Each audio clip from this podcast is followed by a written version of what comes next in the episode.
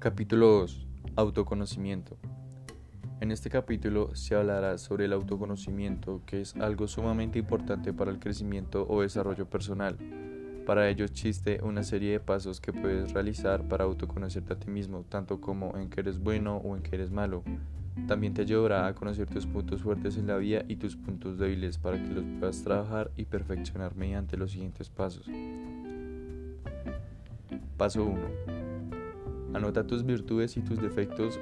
Esto te ayudará a identificar en qué estás mal y en qué estás bien para mejorar día a día y conseguir más virtudes que defectos. Paso 2. Pídele a alguien más que haga una descripción de ti. Esto te ayudará a tener un punto de vista de cómo te pueden ver las demás personas y después de eso analiza los aspectos negativos y plantea un cambio positivo tanto para ti como para los que te rodean. Aún así, eso no significa que tengas que complacer a las demás personas. Paso 3. Controla tus emociones y tus pensamientos. Con esto podrás llevar un control de lo que quieres y de lo que sientes, mejorando tus acciones y tu forma de ser, con el fin de obtener un cambio positivo en la vida y poder tener más control sobre ella, y si no es tan fácil.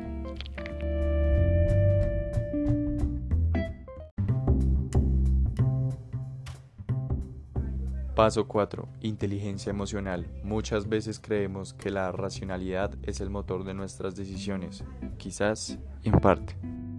Sin embargo, en las últimas décadas el mundo de la psicología ha decidido promover el uso de nuestros sentimientos como forma de trascender en nuestra vida diaria.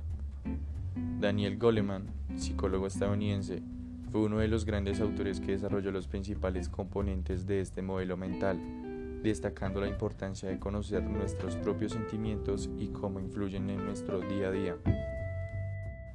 De hecho, la reflexión, aceptación y autocontrol de tus emociones te permitirá mantener la motivación y ver oportunidades en lugar de obstáculos. Y eso no es todo. Dentro del mundo tan amplio y abstracto de las emociones encontramos también distintos recursos que nos ayudan a entender la manera en la que el ser humano interpreta y procesa la información a través de nuestros sentidos.